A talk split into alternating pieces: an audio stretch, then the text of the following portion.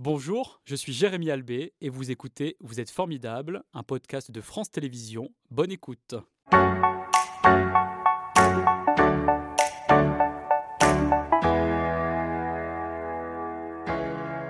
Bernard, merci d'avoir accepté euh, notre invitation pour Vous êtes euh, formidable. Vous avez donc euh, servi la police nationale durant 42 ans. Et lorsque nous avons préparé cette émission ensemble, je vous ai demandé de me dire quelle était la question que vous aimeriez que je vous pose. Et vous m'avez dit 42 ans, est-ce long? Alors comment vous, vous avez vécu ces quatre décennies?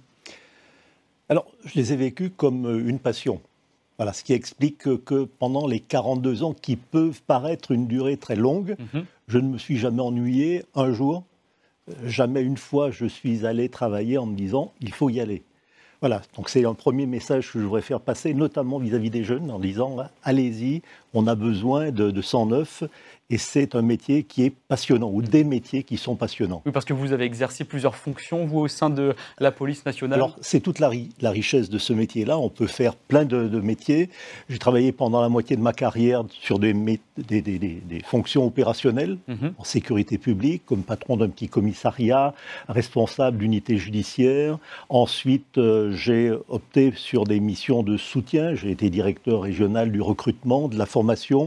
Ensuite, euh, j'ai changé de, boutique pour être euh, le patron d'une délégation régionale de l'inspection générale de la mhm. police mhm. nationale. Ensuite, je me suis réorienté vers de la formation comme directeur adjoint de l'école nationale supérieure de la police, qui est pas loin de chez vous, à Saint-Cyr-au-Mont-d'Or. Et donc, j'ai terminé ma carrière en mettant en place, avec une, équipe de quelques personnes, en mettant en place la médiation interne au sein de, la police nationale, quelque chose qui était nouveau et qui visait à régler les conflits que peuvent avoir des policiers avec leur hiérarchie ou avec l'administration. Et après tout cela, donc vous avez décidé de consacrer votre temps et votre énergie et votre euh, passion, parce que c'est ce qui vous anime, euh, pour donc la recherche de personnes disparues. Pourquoi tout à fait. Alors, après, pas tout à fait, un peu avant, puisque j'ai rencontré l'association, la RPD, mhm. qui, euh, qui, a été créée en 2003, donc il y a 20 ans. Je l'ai rencontré quand j'étais le directeur adjoint de l'ENSP, lorsque nous faisions une étude pour mettre en place des modules de formation sur les disparitions de personnes. Et donc, euh, à ce moment-là, j'ai sympathisé avec les, dirigeants de l'époque. Mhm. Ils m'ont demandé de les aider, notamment comme conseiller technique pour mettre en place ou pour euh, une, structure nationale de la RPD. Mhm. Et c'est comme ça que j'ai commencé à m'intéresser aux disparitions, sachant que avant, dans ma carrière, quand j'étais en sécurité publique, bien sûr, les disparitions, c'était des choses qu'on traitait au quotidien. Mhm. Avec le recul, je me dis, peut-être que tu les as traitées pas comme il aurait fallu le faire. Parce que maintenant, vous êtes un expert euh, grâce à cette euh, Parce que maintenant, surtout, je le vois avec les yeux aussi des familles. Mhm. Et ce sont des missions qui viennent en complément justement des dispositifs prévus par euh, les services publics? Alors, le travail de l'association, c'est initialement un travail d'assistance aux familles. Mhm. Une disparition, ce n'est pas quelque chose qu'on prévoit à l'avance, qu'on peut préparer. Donc, mhm. quand ça tombe sur des proches, souvent, ils ne savent pas que faire.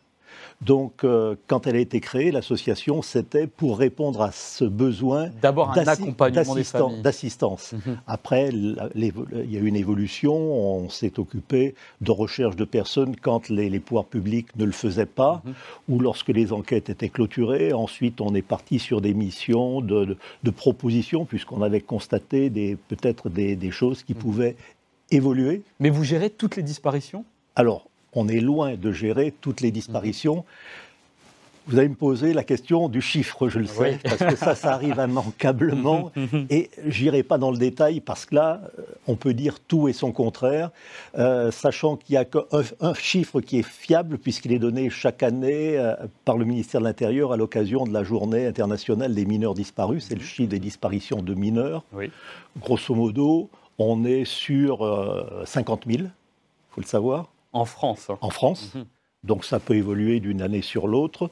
On a eu par exemple un fléchissement en 2020 avec le confinement, la mhm. crise sanitaire qui a fait chuter de façon assez importante toutes les disparitions en France. Oui, parce que chacun était à la maison avec les parents et il était difficile de fuguer à ce moment-là notamment. Donc pour les disparitions de mineurs, 50 000. Il faut savoir que c'est essentiellement des fugues, à 95 mhm. Alors une fugue de quelques jours, pas grave. Une fugue d'un mois, ça commence à devenir problématique. Une fugue qui euh, dépasse les trois mois, c'est un réel problème. Mhm. On y reviendra peut-être, mais là, il y a quelque chose à faire parce que des fugueurs de longue durée, ce sont des jeunes qui tombent immanquablement soit dans le trafic de stupes, parce qu'il faut vivre, mhm. soit dans la prostitution, soit dans la délinquance de voie publique. est-ce que dans la région, les disparitions sont plus importantes qu'ailleurs, ou euh, finalement on est dans la moyenne nationale? Alors, il peut y avoir des pics sur certains mhm. départements. On ne peut pas faire une moyenne sur la région, il faut mhm. traiter par département.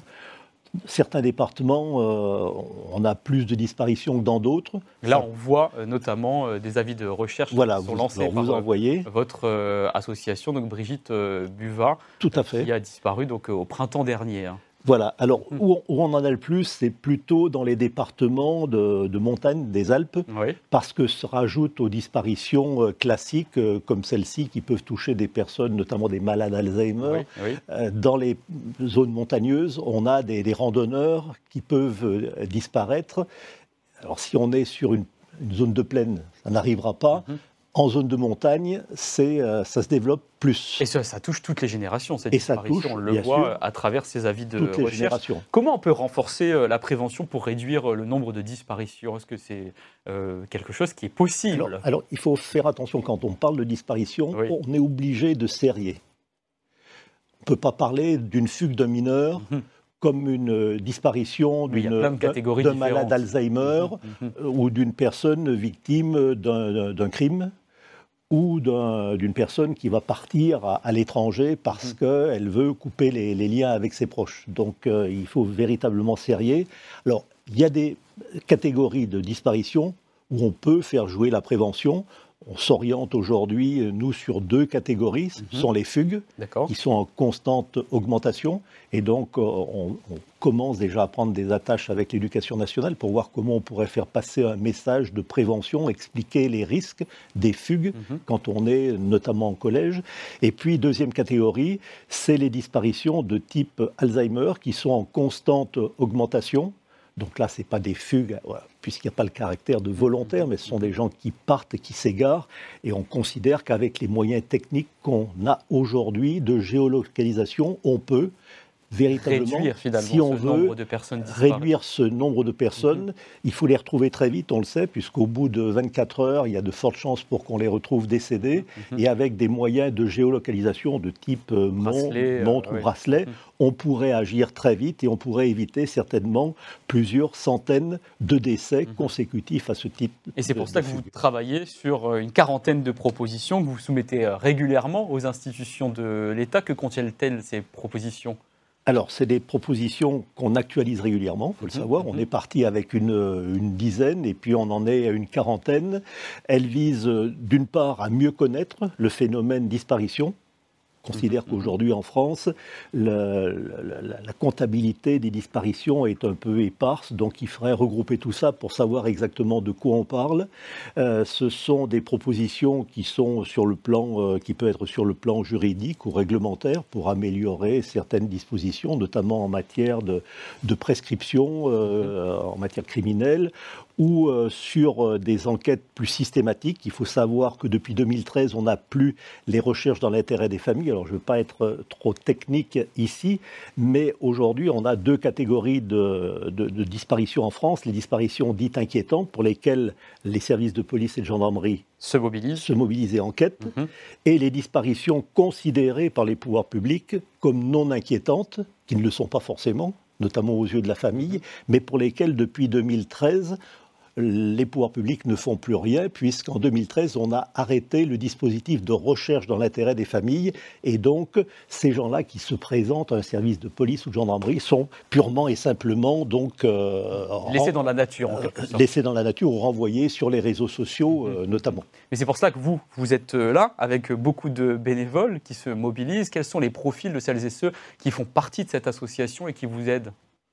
Alors, les profils, là encore, sont variés. Oui si on veut faire un, peu un classement, on a euh, déjà à peu près un quart qui sont d'anciens professionnels, mhm. policiers, gendarmes, agents de recherche privés. Donc il y a déjà une maîtrise euh, du contexte. Donc on a un, quart, dans ce domaine. un quart d'anciens qui mhm, connaissent mhm.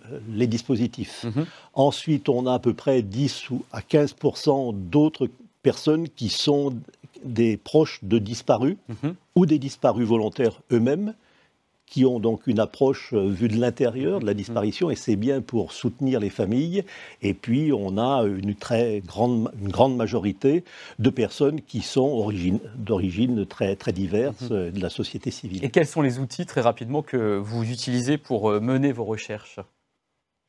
Alors, ce qu'il faut dire, c'est qu'on n'a pas plus de moyens qu'en ont les... Les pouvoirs publics. Alors les pouvoirs publics en ont beaucoup plus, mais qu'en ont par exemple les détectives privés on n'a pas de, possibilité légale d'avoir accès à des fichiers et autres. Donc, euh, on, se base aujourd'hui sur euh, les enquêtes de voisinage, quand mhm, c'est une mhm. disparition à chaud. On se base sur les réseaux sociaux, qui sont une manne en, termes de, renseignements, mhm. sur, euh, sur des déplacements éventuellement dans des zones où on a pu voir quelqu'un à travers les avis de recherche mhm. qu'on diffuse. C'était Vous êtes formidable, un podcast de France Télévisions. S'il vous a plu, n'hésitez pas à vous abonner. Vous pouvez également retrouver les replays de l'émission en vidéo sur France.tv.